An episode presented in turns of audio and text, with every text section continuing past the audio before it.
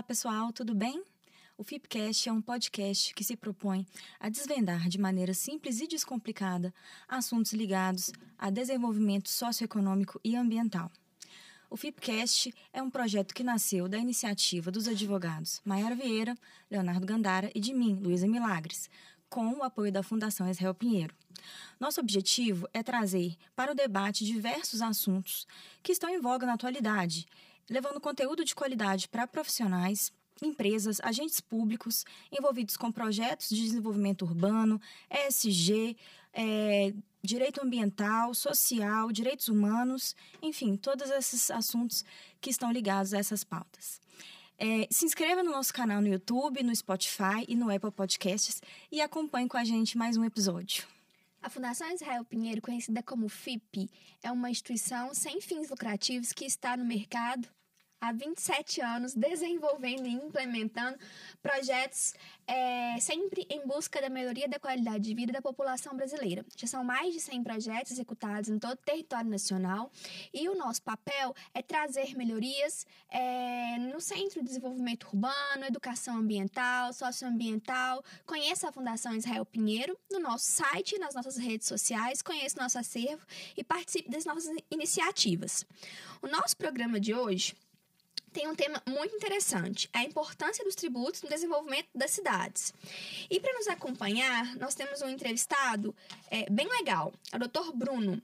O Dr. Bruno é geógrafo e advogado, mestre em Direito Público pela PUC Minas, professor e pesquisador nas relações entre setor público e setor privado, na promoção de políticas públicas em áreas urbanas. Dr. Bruno também é doutorando em Planejamento Urbano na UFMG, sócio do escritório Fernandes Tolentino Advocacia, atuando como consultor em projetos de desenvolvimento territorial, ambiental e urbano. Dr. Bruno Fernandes. Bom, doutor Bruno, muito obrigada pela disponibilidade. Vamos passar aqui já para a nossa primeira pergunta, é, para que seja o nosso debate um debate legal para enriquecer para os nossos ouvintes. É, para a gente começar, dentro desse tema, é, vamos falar um pouquinho sobre a função social dos tributos no nosso ordenamento jurídico. É, bom dia, boa tarde ou boa noite, né? Afinal de contas é um podcast, a depender do horário que o pessoal estiver escutando. É, bom, primeiro eu queria agradecer né, a oportunidade de estar conversando com vocês aqui hoje, né? E já começando nesse tema, é, num tema que é muito é, que é muito bom, que tem tudo a ver com as coisas com as quais eu trabalho, né? E é uma pergunta interessante, né? Assim, a gente começar a pensar sobre a função social dos tributos. Né? É, função social é sempre um termo meio, né, principalmente nos momentos que a gente tem passado, né, são, é, é uma combinação de palavras que é, levam uma série de ideias, né, mas que no direito a gente precisa precisar elas um pouco mais para a gente, quando nós estamos pensando né, em função social, né, é, dentro do jogo de linguagem do direito, nós estamos pensando na, né, na finalidade dessa função social. Né? Então, no caso, a função social dos tributos, a gente pensa, né, eu, eu, gosto sempre de propor né, que a gente pense a função social a partir da finalidade do tributo. Afinal de contas, para que, que esses tributos servem? Né? É, e aí a gente está sempre fazendo a dobradinha entre o direito tributário e o direito financeiro. Né? Eu acho que não faz mais muito sentido, ou talvez não faça algum sentido, a gente falar de direito tributário desprendido do direito financeiro. Inclusive, isso é uma tendência cada vez maior. E por quê? Porque não faz sentido a gente falar do tributo, né, dessa arrecadação que vem, sem falar como que, essa, como que o resultado do arrecadado vai ser gasto. Né? Então, quando a gente está pensando em função social, nós estamos pensando nessas finalidades, né? Quais são as finalidades? E aí a gente tem um, um né, no nosso caso, sendo bem, é, bem dentro do, do juridiquês, a gente tira isso do próprio texto constitucional, né?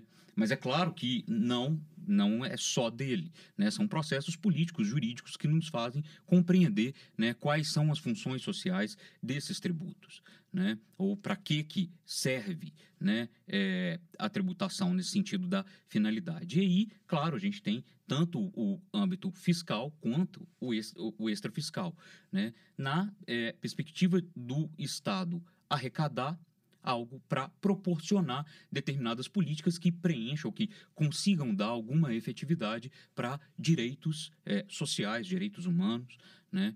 é, nesse sentido. É um pouco, um pouco aberto, né? mas eu acho que a gente pode, de certa forma, ir fechando ao longo da nossa conversa. Bom, doutor Bruno, é, o desenvolvimento urbano, né, a questão das cidades, ela tem entrado cada vez mais em pauta aí, né, nas discussões. Fala-se muito de cidades inteligentes, né, smart cities.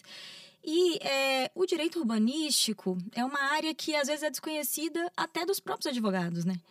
É, não é uma disciplina comum, não uhum. se tem né, na graduação normalmente. É, então a gente gostaria que você falasse um pouco para a gente da questão do direito urbanístico, dessa área específica do direito, o que, que ela abrange, é, enfim, sobre essa questão. Claro. É, bom, direito urbanístico é essencialmente interdisciplinar. Né? Na verdade, de certa forma, tudo, se não é, deveria ser, ou deveria ser pensado numa perspectiva interdisciplinar. Mas o direito urbanístico é essencialmente interdisciplinar porque ele combina uma série é, de disciplinas do próprio direito e de fora do direito. Né?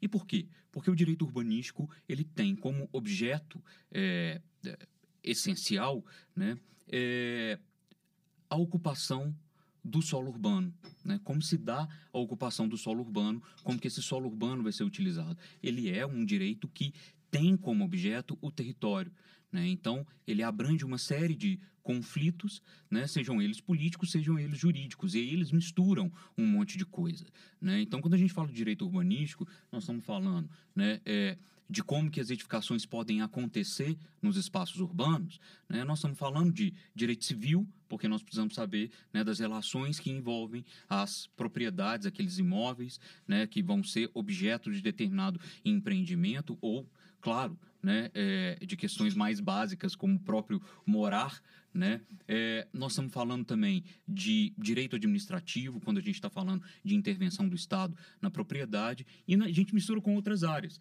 Né? Pensando, eu mesmo, que sou um geógrafo, né? também advogado, fazendo doutorado do planejamento urbano na Escola de Arquitetura, né? a gente tem uma série de correlações né? É, que estão justamente focadas né? É, em compreender é, como que o direito funciona na cidade, né? qual é a relação do direito com a cidade, né? e como que é, essas relações que são essencialmente é, urbanas, espaciais, elas demandam o direito né, do ponto de vista jurídico, quais são soluções jurídicas para pensar, né, tendo, tendo em vista que a gente é uma sociedade essencialmente é, é, jurídica, né, é, litigiosa, né, é, com, quais são as respostas que o direito pode entregar para isso.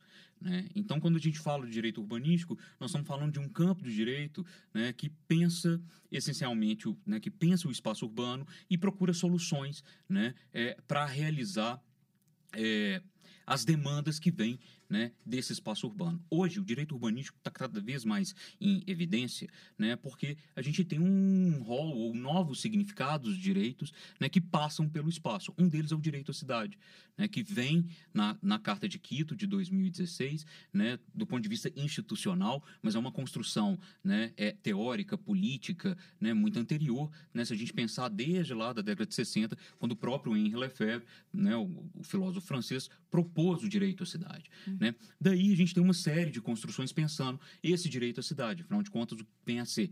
Né? Então, na hora que, é, até puxando um pouco da primeira conversa, né, da função social dos tributos, né, misturando isso um pouco com o direito à cidade, que nós estamos falando? Né? É, como que a gente vai ter um espaço no qual a gente tem uma justiça socioambiental, é, uma justiça socioterritorial, né? uma justa distribuição dos ônus e bônus da urbanização. Né? O direito urbanístico hoje, né, contemporâneo, claro, ele está inserido, né, é, ele está tá inserido no campo jurídico como um todo, ele se relaciona com o direito administrativo, dentro das próprias tendências do direito administrativo, né, mas ele também tem o seu campo de autonomia, né? Você tem seu movimento de autonomia para pensar a partir dessa perspectiva do direito à cidade. E então, hoje, o direito urbanístico, né? É, ele tem como um elemento fundamental o direito à cidade e ele pensa soluções jurídicas né, a partir e para esse direito à cidade. Né? Bom, e a partir né, de toda essa explanação que você trouxe aqui para gente, é, quais os pontos em que se entrelaçam o direito urbanístico e o direito tributário, os tributos envolvidos aí, né? No uso da cidade, na ocupação do solo. É, bom, é, uma, um, uma primeira relação a gente pode tirar do próprio Estatuto da Cidade, né? a legislação de 2001, no artigo 2 que, do ponto de vista institucional, é onde a gente reconhece o nosso direito à cidade. Né?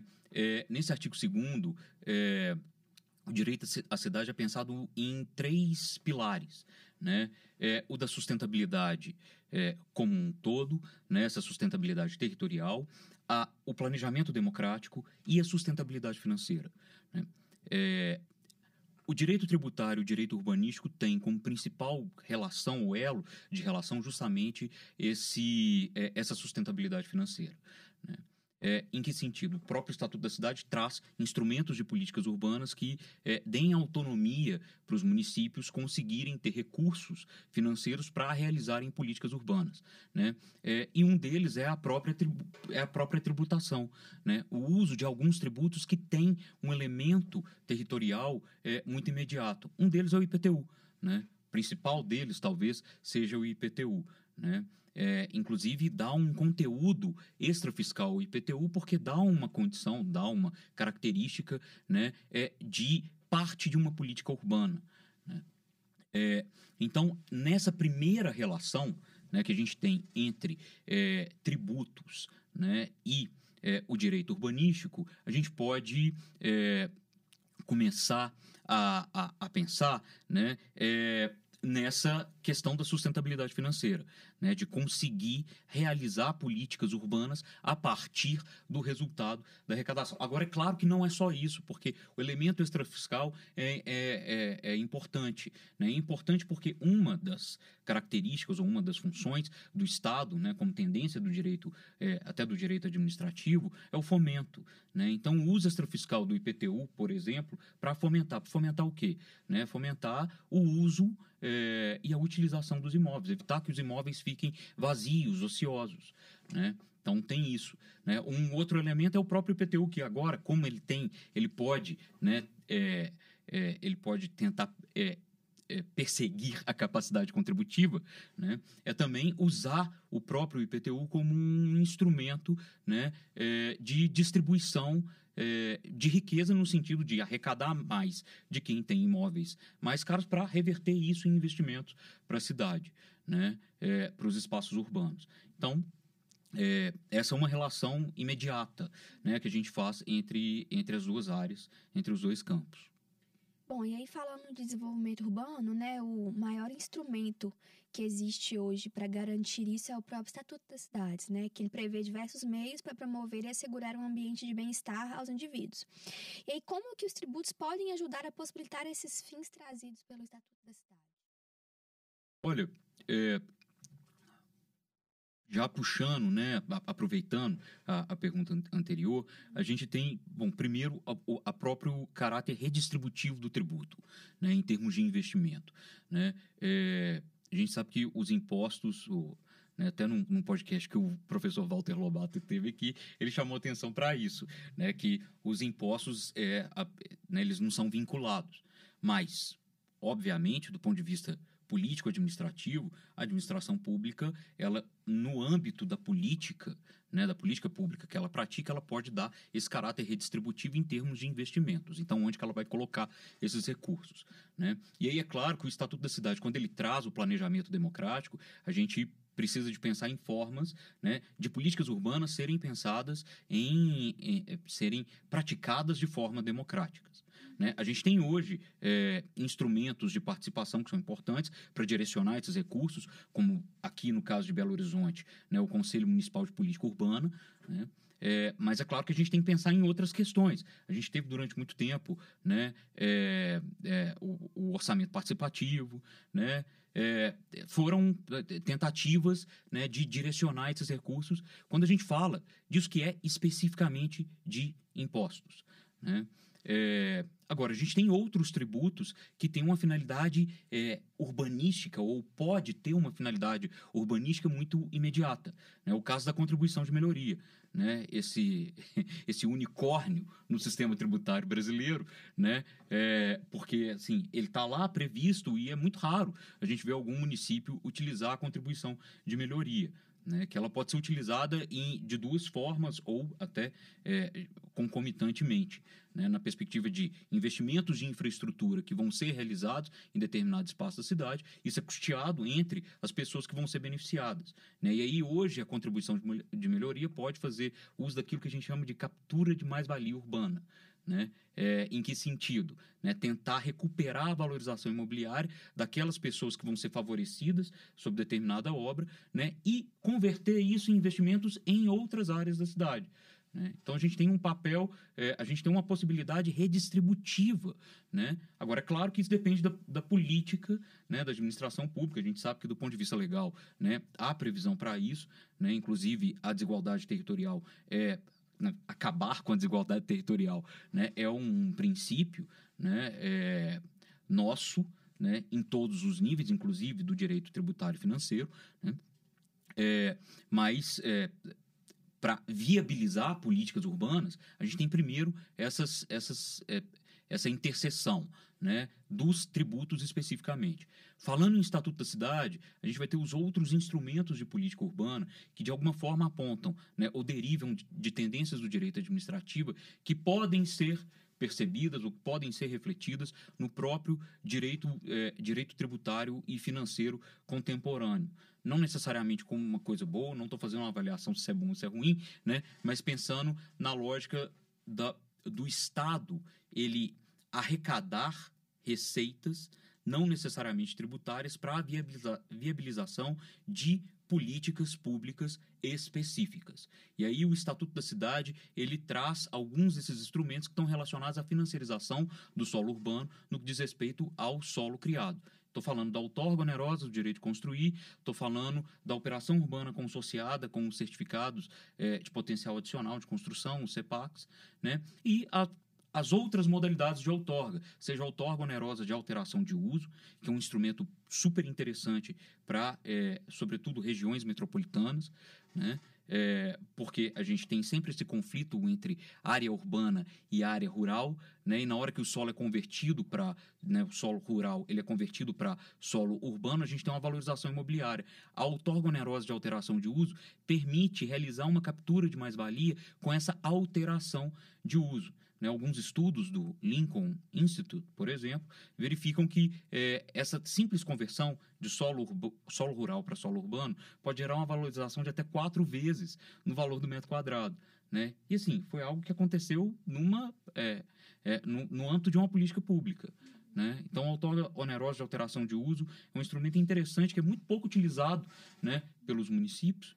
Né? É, por uma questão de capacidade administrativa, eventualmente depois a gente pode falar isso para não perder muito na, na pergunta, né? É, mas a gente tem a outorga, né, de alteração de uso e a transferência do direito de construir, né? Que são instrumentos que eles não são tributários, né? Eles não são tributos, mas eles têm uma finalidade de arrecadar para gerar um investimento público imediato em determinadas áreas das cidades ou em, determinadas, é, em determinados espaços das cidades, no caso das operações urbanas consorciadas, ou em áreas específicas, conforme o artigo 26 do Estatuto da Cidade estabelece. Né? Então, é, investimento de infraestrutura, programas habitacionais, né? É, é formação né, é, de patrimônio histórico, enfim, essas, essas questões.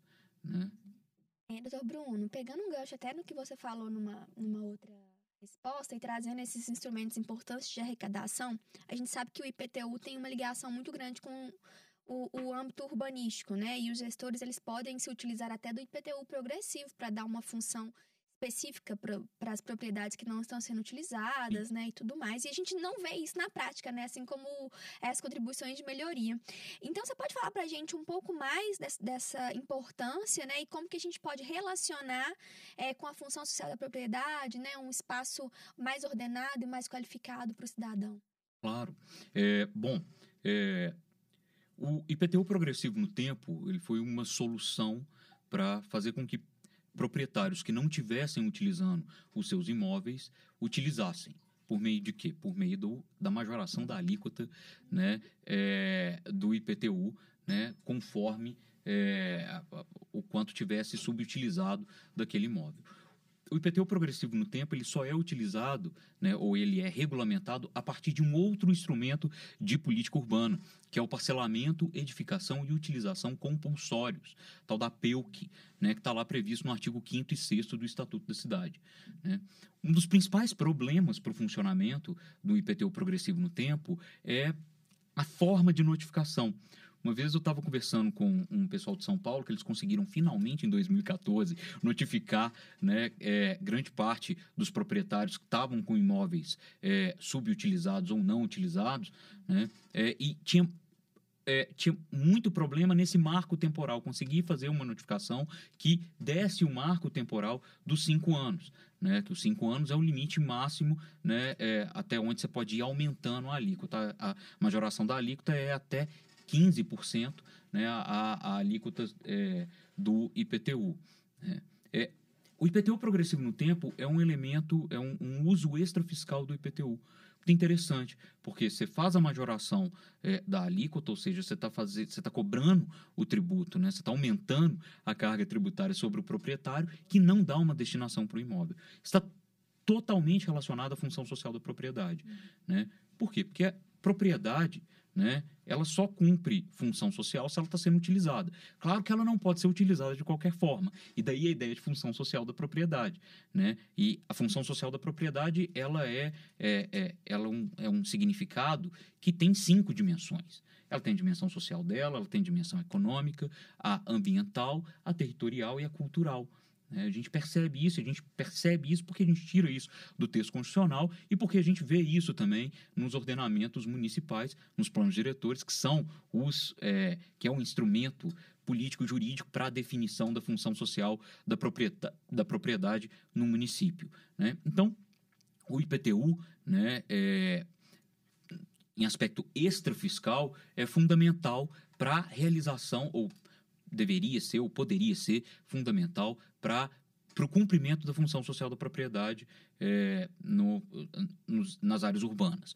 Né? Porque não faz sentido uma propriedade ficar sem uso. Né? O IPTU progressivo no tempo, ele faz o quê? Ele tenta forçar o proprietário a dar uma destinação para esse imóvel. Né? E destinação pode ser qualquer uma. Né? Ele pode, bom, se eu não vou usar, eu vou vender um imóvel. Né? Isso também é uma forma né, de, de você fazer aquela propriedade girar, porque você quer que a propriedade tenha uso. Então, tem que, tem que ser proprietário né, quem vai dar uma destinação para ela. Né? Então, o IPTU progressivo ele pressiona né, ao proprietário que não dá uma destinação ao solo, que dê destinação ao imóvel, né, dentro dessa perspectiva da função social da propriedade. Ou seja, qual é a destinação daquele imóvel para aquele espaço, o que, que, pode acontecer ali. Porque tem toda a legislação urbanística. A gente volta na importância do direito urbanístico, né, entender as tais leis de uso e ocupação do solo, que vão falar o que, que pode acontecer ali. Né? Então, ele pressiona nesse sentido. Né? E aí a gente tem uma dificuldade enorme de fazer isso, porque a gente, bom, a gente tem esse problema do marco temporal, né, de contar esses cinco anos, né, de onde que começa a contar isso, né, e a própria, é, o próprio interesse ou a capacidade, às vezes, do município fazer isso, né, porque é a opção da desapropriação, depois dos cinco anos, o município pode desapropriar, né, e aí ele pode desapropriar, né, qual que é a vantagem? Ele desapropria usando é, título da dívida pública, né, e assim, esse é um instrumento financeiro muito complexo, né? Não são, grande parte dos municípios brasileiros, eles não têm capacidade, né, de operar e de realizar operações financeiras assim, de criar títulos de dívida pública para fazer, né? E obviamente isso vai ter, isso, isso gera uma judicialização quando acontece, né? Então, é, o IPTU progressivo no tempo, na maioria das vezes, ele acaba só levando a majoração do tributo, mas não necessariamente chega, vias de fato, à desapropriação. Né? É, mas, de novo, é um instrumento tributário que está conectado a um instrumento de política urbana. E aí a gente tem a combinação entre as áreas, né? Fazendo uma repescagem, as perguntas anteriores, a gente tem mais uma relação entre as áreas, né? Que é um tributo que não é só um tributo, ele também é um instrumento de política urbana. Eu, eu, que eu acho que é interessante a gente pensar é isso. Quais são, na balancinha né, do direito, né, nós, é, nós estamos pensando um tributo só como tributo, ou a gente precisa pensar ele também como instrumento de política urbana? São duas coisas. Né, e para os municípios isso é um desafio enorme. Né? Então, a gente tem nessa, nessa resposta longa que eu estou dando sobre IPTU, né? a gente tem o IPTU, a gente tem a contribuição de melhoria, que são instrumentos né, é, é, tributários especificamente. Tem um outro imposto que para regiões metropolitanas também poderia ser muito mais utilizado e não é, que é o ITR, né? É, parece que é estranho porque a competência é da União, né? mas o ITR ele pode, né? o município pode assumir a administração do ITR e ficar com toda a arrecadação do ITR para ele. Né? E uma vez eu estava fazendo um trabalho na região metropolitana, eu falei isso com alguns é, gestores de, de, municípios que têm muita área rural, né? Tem município que faz parte da região metropolitana, tipo Rio Manso, né? que são 5 mil habitantes, grande parte do município é de área rural, né? E que poderia, para ele, beleza, a arrecadação ali vai ser 100 mil reais, mas 100 mil reais num município desse muda a vida do município, né? Ajuda, sim, a efetivar algumas coisas interessantes, assim, sobretudo porque o imposto não é afetado, né? Não é vinculado, né? É, e, e os gestores, assim, eles não conheciam essa possibilidade. Né? E, de novo, a gente cai na coisa da capacidade administrativa. Né? É, uma da, das questões que a gente comenta quando a gente vai fazer, levar a regularização fundiária urbana para alguns municípios, é que eles, é, muitas vezes, eles estão focados na arrecadação. Sendo que o lançamento de ofício, ele pode ser feito pelo gestor público, uhum. né? Então, assim, e, e, e, muitas vezes eles não sabem disso. Não. Né? Então, essa capacidade administrativa do gestor público, ela realmente, ela traz... É, é, tra traria né, uma melhoria da, da, implementação das políticas urbanas para os municípios. Os gestores, eles desconhecem muito, né? É, Quais meios eles podem utilizar. É um gargalo enorme. Em, em, em, todos, é, em, todos o, em todas as áreas da administração pública, né? Mas, sobretudo, a tributária, porque ela é muito... Bom, ela, ela é cheia de é, travinhas técnicas, né? É, a linguagem é muito inacessível, né? E, claro, um receio enorme de, às vezes, você está fazendo um negócio que você não podia estar tá fazendo, né? É, e essa compreensão do que, que, são áreas urbanas. Esse, e isso é um outro problema enorme quando a gente está falando de áreas urbanas e áreas rurais, né? esses conflitos. Né? No município, a gente tem áreas urbanas a gente tem áreas rurais. Né? É, tem município, o caso de Belo Horizonte, que o território é todo urbano. Né?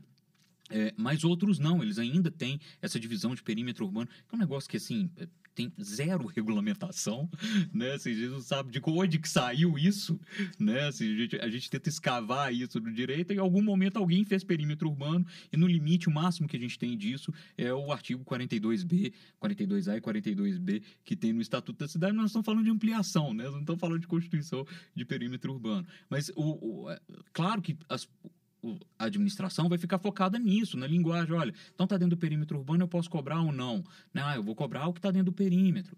Né? E a gente sabe que tem isso, lançamento de ofício, que a gente já tem jurisprudência consolidada né, sobre a finalidade, sobre o uso, qual é a, característica daquele solo. Né? É, enfim, então eu acho que é, é, são questões. Né? E olha só, pensando na região metropolitana de Belo Horizonte, a gente tem um instrumento que é o Plano Diretor de Desenvolvimento Integrado da região metropolitana, que tem como uma das políticas a, é, a capacitação da administração pública, né? É, da região metropolitana. Só que essas coisas elas acabam ficando né, é, descontinuadas. É difícil a gente pensar, né, a gente realizar políticas territoriais. Né? Bom, você falou para a gente muito sobre é, os instrumentos aí tributários que a gente pode é, utilizar, né, para trazer essa efetividade mesmo da utilização da propriedade privada, como o IPTU progressivo, a desapropriação, né, para fins de função social. É, bom, para além disso, o que que você é, sugeriria, né, que, que traria essa, essa efetividade do uso do, do solo, da propriedade, para além da tributação? Olha, é, na verdade, a tributação ela acaba sendo uma, assim, dentro do que estou é, até pensando, né, que a gente vem que a gente vem conversando, a, a, a tributação ela é um elemento complementar, né, é, é aquilo, né, ela vai te dar energia né, para fazer alguma coisa. Né? Claro que com o, a extrafiscalidade, às vezes você pratica a política imediatamente, né? no caso de, por exemplo, forçar né, proprietários que tenham imóveis subutilizados ou não utilizados a darem uma destinação. Né? É, mas no final das contas, o que faz diferença mesmo é a capacidade, né, ou é a, o movimento, a disputa né, política na e com a administração pública para realizar essas políticas públicas. Uhum. Né? É, a gente sabe que Bom, a gente percebe isso na prática. Né? O direito, ele, é, ele é um, né, fazendo assim, de certa forma, ele é um campo de batalha. Ele é uma disputa de significado o tempo inteiro. Quando a gente fala de jogo de linguagem, né, quando eu, eu fico né, comentando jogo de linguagem, nós estamos falando de disputa sobre significados, afinal de contas. Né, é, o IPTU, ele vai ser só um instrumento de arrecadação ou ele vai ser também um instrumento de política urbana? Né? É, nós, a gente pode explorar isso para outros tributos. Né? O ITCD, né? a gente fala pouco do ITCD, né? mas a gente tem um, o ITCD que a alíquota né, é tão pequena, né? é tão... quem tem muita propriedade urbana vai continuar tendo muita propriedade urbana. A gente gera uma concentração fundiária nos centros urbanos. Né? E, assim, função social da propriedade, ou não é sociedade de mercado, né? mercadoria tem que circular. Se o imóvel é uma mercadoria, ele tem que circular. Se ele ficar né? Se ele, se ele ficar acumulado com poucos proprietários, né, quando em, no início dos 2010, 2011, 2012, soltaram um dado do IPTU de São Paulo, que foi um negócio chocante, assim, né, que 49% do IPTU era pago por 1% dos contribuintes, ou seja, né, você tem uma concentração fundiária enorme. Isso leva à degeneração né, nas relações dos preços, porque, bom, você tem um monopólio, você tem um oligopólio uhum. né, das propriedades urbanas. Né? Então, a, a política, no sentido né, da administração pública, ela tem que, de alguma forma, tentar enfrentar isso na disputa de significado. Né? É, também, que, que é o que está relacionado né, no campo do direito. Né? Então, afinal de contas, o solo urbano serve para quê? Né? O que, que nós vamos produzir? Então, o que, que a gente também tem produzido em termos né, de política pública? Porque, em grande parte da, das vezes a gente percebe que as políticas urbanas, de alguma forma, elas estão sendo aplicadas, elas estão sendo aplicadas é, de forma legal, corretamente, né? E isso está gerando um resultado contrário, né? E por quê? Talvez a gente tenha uma sobrevalor, sobrevalorização no sentido de, é, de é, praticar uma cidade ou de realizar uma cidade que está é, envolvida só com uma das dimensões da função social da propriedade, né? Já assim, Estou misturando tributo com o espaço, porque a conversa é sobre né, é, a, a, a elaboração de políticas públicas que possam realizar áreas urbanas, né, conforme aquilo que a gente acha que elas deveriam acontecer, que está lá previsto né, é, no Estatuto da Cidade e no artigo 182 da Constituição Federal. Então, em termos de pensar política pública e pensar efetividade, a gente entra para essa disputa de significado e o que, que a administração pública vai fazer com base nisso. Eu acho que uma das coisas que a gente vem insistindo muito, né, é, e até agora, tanto, tanto no direito quanto é, é, agora, mais especificamente no planejamento urbano, né, é a gente abrir esses processos de significação. Né, esses processos de controle, de disputa política sobre como a gente pensa a política pública. Né? Então, é ir além disso que a gente conhece como participação. Né? Porque esse é um modelo é, esgotado. Né? Porque não adianta, a gente sabe, a gente entra numa reunião do Compur, às vezes as pessoas estão lá, elas não estão entendendo nada do que está acontecendo. A participação né? ela não é efetiva. Ela não é efetiva. Ela não é efetiva porque, no limite, se ela está sendo efetiva, alguém passa a decisão da reunião para duas horas da manhã. Né? Então, é, o que a gente precisa é pensar é abrir, desencriptar esses processos né, é, políticos, jurídicos de controle sobre a administração pública e expor isso.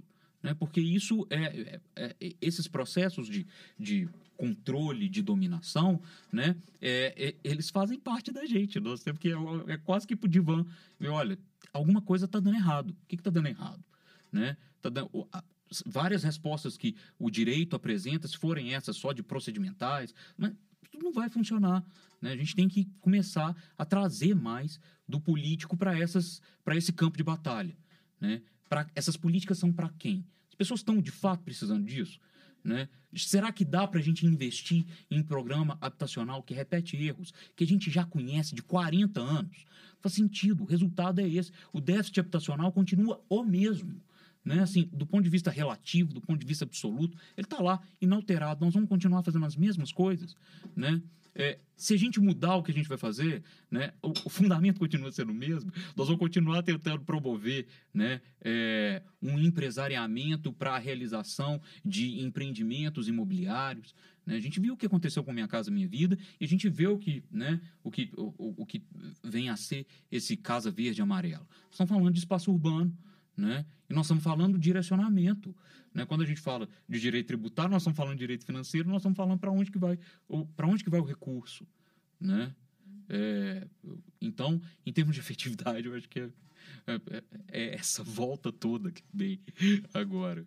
Não, mas ah, os pontos que você trouxe são pontos muito importantes para a gente debater, né? No âmbito dessa é, justiça, cidades justas, né? Pra, no, no, âmbito da questão habitacional. A gente fez um seminário, né? E, e o nosso tema foi cidades justas.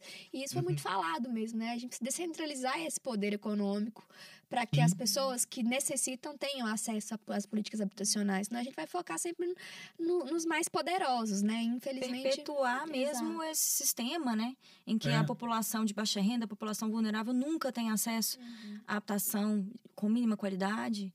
Né? Porque ela não é porque ela porque a gente pensa as políticas para elas uhum. e não a uhum. partir delas. É, exatamente. Né? Uhum. Eu acho que esse é um problema fundamental. Ninguém vai lá realizar uma política. O Estado não chega para realizar a política pública a partir da demanda. Uhum. Não, ele vira e fala assim: olha, te falta exatamente. isso. Exatamente. Não conhece né? a realidade. As pessoas né? são definidas pela ausência delas conforme um referencial. Uhum. Né? Então eu acho que morar é uma casinha desse jeito. Uhum. Né? Então, se você não mora na uhum. casinha desse jeito, eu vou te fazer morar na casinha desse jeito, uhum. né? É, no predinho desse jeito, né? Isso é uma forma, e aí é perverso. É. Assim, eu acho que é, um, é uma violência, porque você está, né, o, o que está acontecendo é, em, em, grande medida, é o poder, a administração, ir lá para a pessoa e falar assim: olha, é, eu tô te dando isso aqui, porque eu acho que isso é o melhor. Você está negando a existência da pessoa. Exatamente. Né? Uhum e parecendo que você está fazendo uma coisa boa, uhum. né?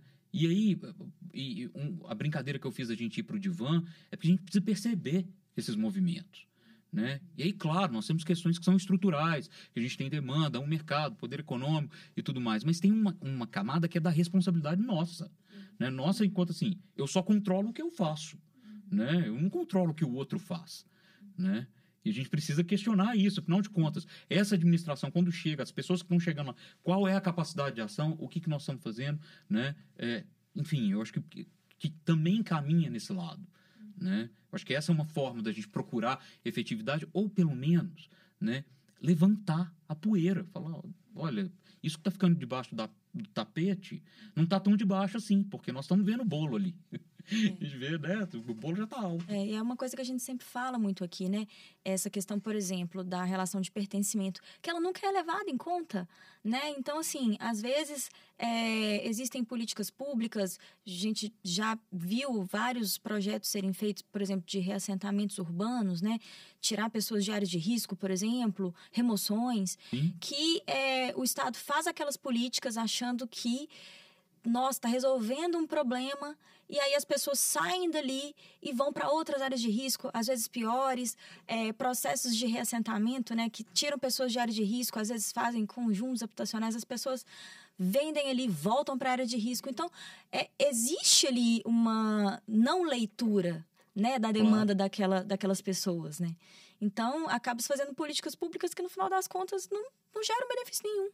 É, a gente vivenciou é, um, um, um, reassentamento que o, o, o, hoje os que foram reassentados não moram mais nos conjuntos habitacionais. Aí eles uhum. venderam a posse, né? Porque ainda não estavam titularizados. Oh. E eles voltaram para a área de risco, voltaram, onde que para é. eles era mais né, se, sei lá, talvez havia um pertencimento maior perto da família, né? Então, assim. Isso não... é reiterado, né? É. Assim, a gente fala de processos que a gente participa, mas isso acontece no Brasil inteiro. É. E olha só, aí a gente vê, porque no final das contas, na política, nessa política pública, né, é, ela está se valendo de um uma série de direitos que seriam efetivados no sentido assim, ah, moradia, não sei o que mais, mas na verdade ela está ocultando algo. Tem algo ali que está ocultado, né? Que é realizar o quê? Realizar um pacote de investimentos que vai atender determinada, eh, determinado interesse econômico. Não estou falando que aquele interesse econômico está errado, não é necessariamente isso, né? Estou querendo dizer, é, bom, afinal de contas, né? Nós vamos E ficar simulando política o público pública. alvo né? daquele investimento ele não é beneficiado, né? O- Os investi- é, é, a gente fala muito aqui também, né? Os interesses são legítimos, O todos. direito, é claro, Né? Mas assim, gente- é, é, às vezes o público-alvo ali daquela política habitacional, por exemplo, é, a demanda dele não, não, é, não é suprida. Né? é. Porque os direitos, as subjetividades, elas estão simuladas no jogo, né? Nesse, né? ne- Nessa, né? Por mais que todo mundo ali esteja com boa vontade, né? Bom, então vamos falar aqui mais um pouquinho sobre. Você já até mencionou isso, doutor Bruno, que é a, a- o tributo que é. Gente, me fugiu aqui, ó, contribuições de melhoria. Unicórnio do direito tributário brasileiro. Exatamente, né? E, e ele também não é muito utilizado, né? Mas você poderia explorar ele pra gente um pouco mais. E aí talvez a gente pudesse falar um pouco mais dessa contribuição de melhoria nas áreas que, de, de- que tenham um poder aquisitivo maior. Porque se a gente for Sim. trazer a contribuição de melhoria para as áreas que talvez é, né, passam por regularizações fundiárias, por exemplo, com instrumentos urbanísticos pensados, as pessoas estão ali, elas também não têm condição de contribuir para aquela melhoria, né? É, é, então, você pode falar um pouco pra gente Claro. mais? É, bom, a contribuição de melhoria, ela é, é claro, ela está prevista na nossa Constituição de 88, mas ela é mais antiga do que isso, né?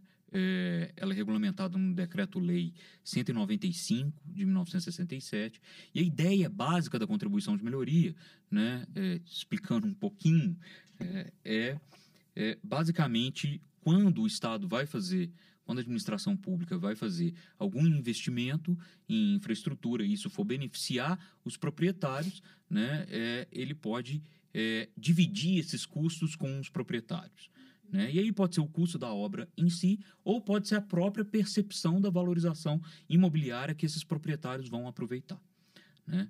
É, a contribuição de melhoria é um. Bom, primeiro tem um elemento político na contribuição de melhoria, né? Que assim, as pessoas é, eventualmente já pagam outros tributos. Aí vai É. falar, você vai me inventar um, né? um outro só para fazer isso que você já devia fazer, né? É, então, assim, falando de um jeito bem, bem simples, É, né? É, tem esse entrave e, óbvio, de novo, a gente volta na própria capacidade administrativa, né? Se a gente pensar na captura de mais-valia urbana. Não é fácil isso perceber, peraí, quanto que desses imóveis vão valorizar? Né? Então, a contribuição de melhoria, ela poderia ser mais utilizada, né? ou ela poderia ter sido mais utilizada, né? e ela é, provavelmente vai continuar não sendo, sobretudo porque o Estatuto da Cidade trouxe outros instrumentos que permitem ou que têm uma função muito parecida. Né? E que não são tributos e que são mais específicos, que são esses, é, que são os dois instrumentos de política urbana, da operação urbana consorciada e da outorga onerosa do direito de construir, que é muito imediato, né? Que é aquilo, se você quer exercer um potencial adicional de construção além daquilo que é te permitido na lei, você compra com o poder público. E aí o poder público vai reverter isso né, em investimentos. Ele tem lá né, as áreas que, as áreas no sentido né, de temas né, que ele pode que ele pode direcionar esse recurso. Vai para um fundo, geralmente tem um fundo, né, é, um fundo para a política urbana, né, e vai direcionar esses recursos. Estou falando isso porque essa é uma diferença entre os instrumentos de política urbana e a contribuição de melhoria. Né? É, e que tem tornado a contribuição de melhoria cada vez mais uma, de certa forma, uma desvantagem comparado com essas outras formas de arrecadação, que não são tributárias e, portanto, são mais flexíveis também. Porque o direito tributário, se é um tributo, vem toda aquela.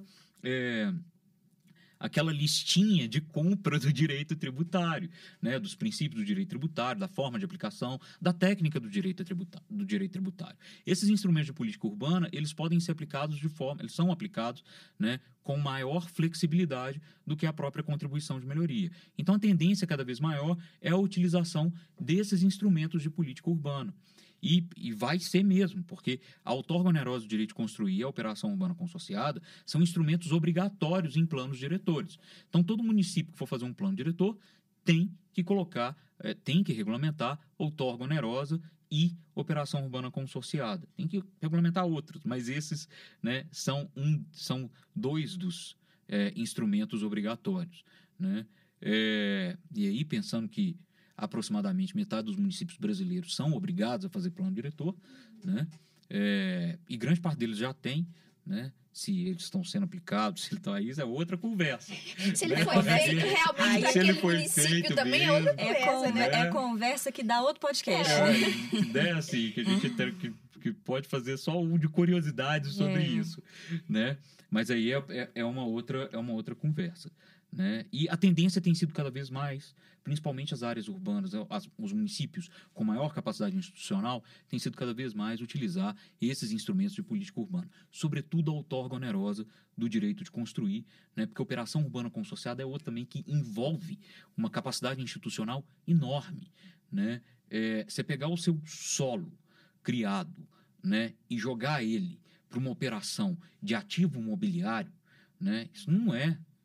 Né? Belo Horizonte mesmo, que é um município que tem uma capacidade institucional incrível, nunca fez. É. Né? Dificuldade, né? É. Imagina um município pequeno, né? Implantar um. Não, sem, não, e outra coisa, né? afinal de contas, qual é a demanda para isso? Né? Assim, como que você. A própria outorga, dependendo. Né? A gente sempre teve uma conversa sobre. é, o estatuto da cidade foi, é da cidade mesmo, né? Para qual cidade? Né? Porque é uma legislação que dá muito certo para município tipo São Paulo, Rio de Janeiro e até Belo Horizonte, olhe lá, né? Porque é pra- cidades. demandam a dinâmica imobiliária, né? É, um, um- uso de território e de não uma é a capacidade realidade do, Não é a dos realidade, municípios. né? de, de 95% dos municípios É. brasileiros, né?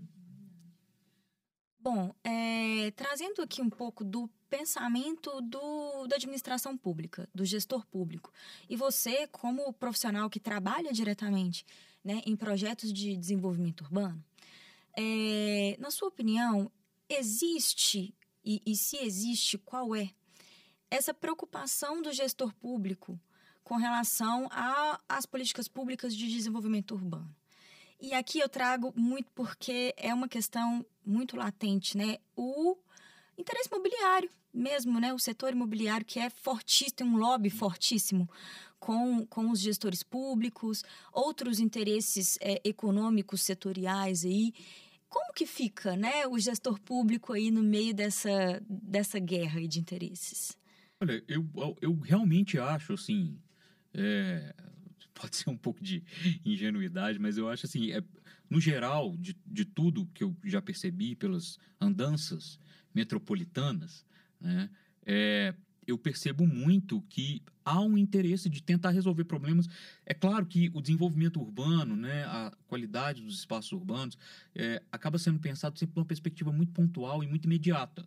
Então, falou de é, problemas né, envolvendo regularização fundiária, né, tudo muito imediato. Olha, que as pessoas estão ali, elas precisam, a gente precisa regularizar, a gente precisa, né, não tem uma visão é, de longo prazo, né, é, por algumas razões, né. A primeira é porque né, o que entra, o que entra para a gente resolver é a ordem do dia. Né? Isso é igual quando a gente tá. É claro, né? Assim, é igual quando a gente tá lá arrumando casa, né? Você tá. Você, né? você resolve assim, aquela O mais solução. urgente, né? É o que está urgente, né? E aí a gente vai colocando lá, como é que fala? Dispositivos provisórios de solução permanente, né? A, a conhecida gambiarra, né?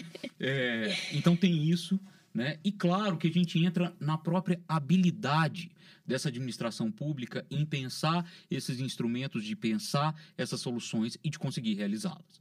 né? Então, quando nós estamos falando, né, voltando no assunto, né, nesse assunto interminável de capacidade institucional, né, e é, da- das diferenças que a gente tem, nós estamos falando de grandes municípios, né, é, Belo Horizonte, das capitais, das regiões metropolitanas, né, das capitais de regiões metropolitanas, nós estamos falando de municípios que conseguem pensar a administração, né, conseguem pensar a política urbana de forma mais é, em, em curto, médio e longo prazo. Né? Não vou falar que eles estão sendo necessariamente bem sucedidos, né? não é questão disso. Eu acho que estão sendo algumas coisas e outras não, mas né, é, tem uma reflexão sobre isso, eu acho que tem uma preocupação sobre isso. O grande lance é como resolver. Né? A gente está falando aqui de, de tributo, né? na hora que a gente fala da aplicação desses tributos, assim, de conseguir. Falando isso porque dinheiro é um problema básico. Uhum. Né? Os municípios precisam de dinheiro para resolver os problemas deles. Eles não têm dinheiro. Na hora que a gente vai ver a base da arrecadação deles, né? É, o tributo, tipo, o tributo que é de competência deles, né, ocupa um espaço muito pequeno. Né?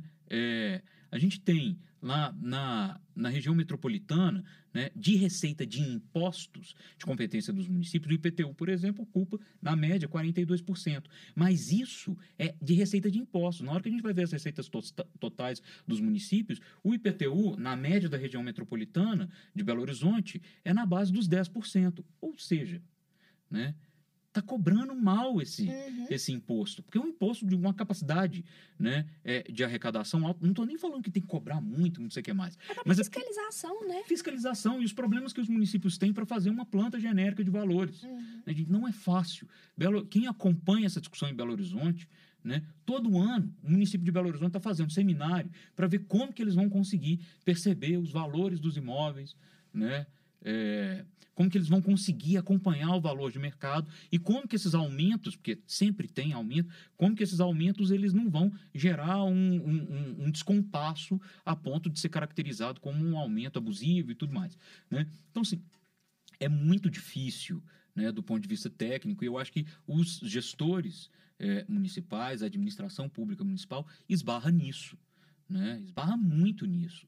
Né? E a falta de articulação entre os entes federativos. Isso, assim, sobretudo Estado uhum. e, é, e município, para a política urbana.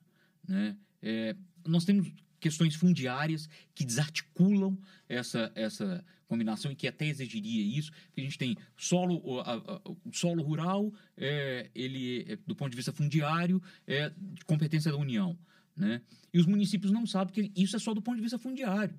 Né? Porque em termos de uso e ocupação, eles poderiam né, fazer, né, produzir algum tipo de regulação e transformar isso e, né, é, mas fica nesse conflito e aí tem essa, esses problemas assim de como chegar, de como produzir políticas efetivas para essas áreas. Tem, tem, sempre um problema. Eu quando estou em, em, em, discussão de plano diretor, eu sempre falo para o município assim: será que não vale a pena você colocar seu território inteiro urbano? Porque aí você regula ele todo sem dificuldade né? Você traz ele porque né, tem uma série de problemas de ocupação territorial, né, que a gente sabe que acaba gerando a regularização, a irregularização fundiária, porque fração mínima de parcelamento é uma quantidade de terra enorme, né? E numa dinâmica imobiliária de uma região metropolitana, você tem que pensar o solo diferente, né? E esse é o e, e aí entra esses gargalos. Posso ou não posso? Né? Como que essas soluções consertadas vão vir? Então, se eu acho que tem preocupação, eu acho que tem. Eu, só que eu acho que esbarra nessa do, bom, preciso resolver isso hoje, né? Uhum. A demanda do dia, que para os municípios pequenos, às vezes um problema numa escola ocupa um espaço enorme, né? É, e a falta de capacidade de chegar e de discutir isso, né? Bom, já encaminhando aqui para nossa pergunta final, doutor Bruno, do ponto de vista técnico, né? Que depois a gente vai passar aqui para um. É, a gente sabe que esses instrumentos urbanísticos ele têm uma interface muito grande com o desenvolvimento econômico. E aí a gente falou da administração pública, né? Mas eu acho que seria importante a gente falar como que a sociedade poderia se organizar para poder se utilizar de forma melhor desses instrumentos urba urbanísticos, né? Principalmente do ponto de vista econômico, assim.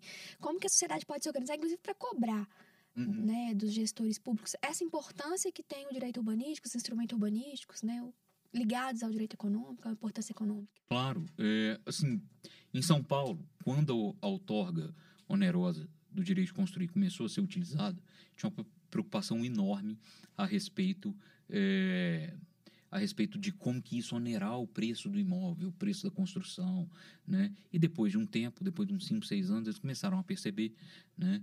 É, que, na verdade, é, por causa da necessidade de ser mais eficiente na ocupação do solo urbano, né, é, a outorga onerosa estava gerando construções mais inteligentes do ponto de vista né, da ocupação do espaço e o retorno financeiro para o empreendedor estava sendo maior. Né? Então, aquilo que era tido como inimigo, né, para o setor Uhum. que não queria pagar a outorga, tava, é, começou a perceber que, no final das contas, isso não é um problema. Né? É, por que, que eu estou contando esse caso? Porque, do ponto de vista econômico, os instrumentos de política urbana eles podem ser uma oportunidade para é, para a gente usar de forma mais eficiente o espaço urbano que a gente tem e a gente conseguir também é, pulverizar e democratizar a forma, não é a forma, né? Pul- Pulverizar e democratizar é, onde que os recursos é, econômicos arrecadados vão ser utilizados, né? É, então, um dos pontos é, pra, principalmente para a gente, é trabalhar com a desmistificação de que pagar pode ser necessariamente um problema, né? É, porque tudo depende de como que a política urbana, eu estou falando no geral, como que a política territorial está propondo, que tipo de território que ele está propondo, né? É, então, eu acho que os instrumentos de política urbana, eles funcionam como oportunidades, né? Quando a gente fala de operação urbana consorciada, o CEPAC, e é claro que isso não é uma solução para qualquer município, mas aquele que resolver utilizar e ele puder utilizar, né? O CEPAC ele funciona como um contrato de garantia de preço. né? Então, quem adquire o CEPAC está garantindo um preço que às vezes pode ser muito é, abaixo da valorização imobiliária que aquele metro quadrado vai ter ali. Né? Então, para o empreendedor, isso pode ser uma vantagem. Né? A princípio, isso pode ser péssimo, isso pode ser bom.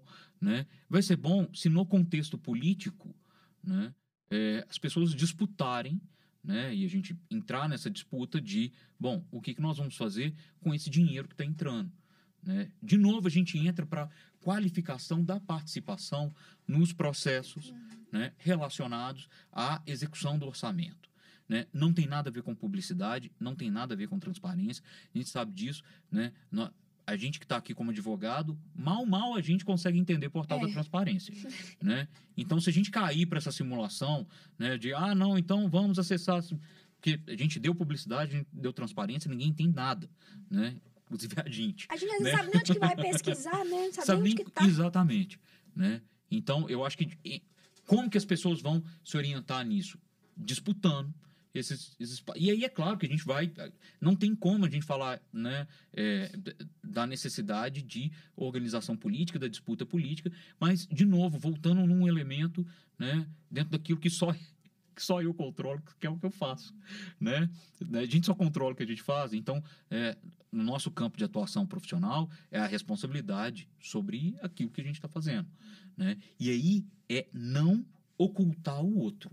Isso é, a gente estava falando aqui de significado das populações, para né, a política pública ela está sendo pensada para quem, né? Então é reorientar isso, não é para quem, né? É sim, é, é, porque o para quem é que tem que de fato pensar essa política pública.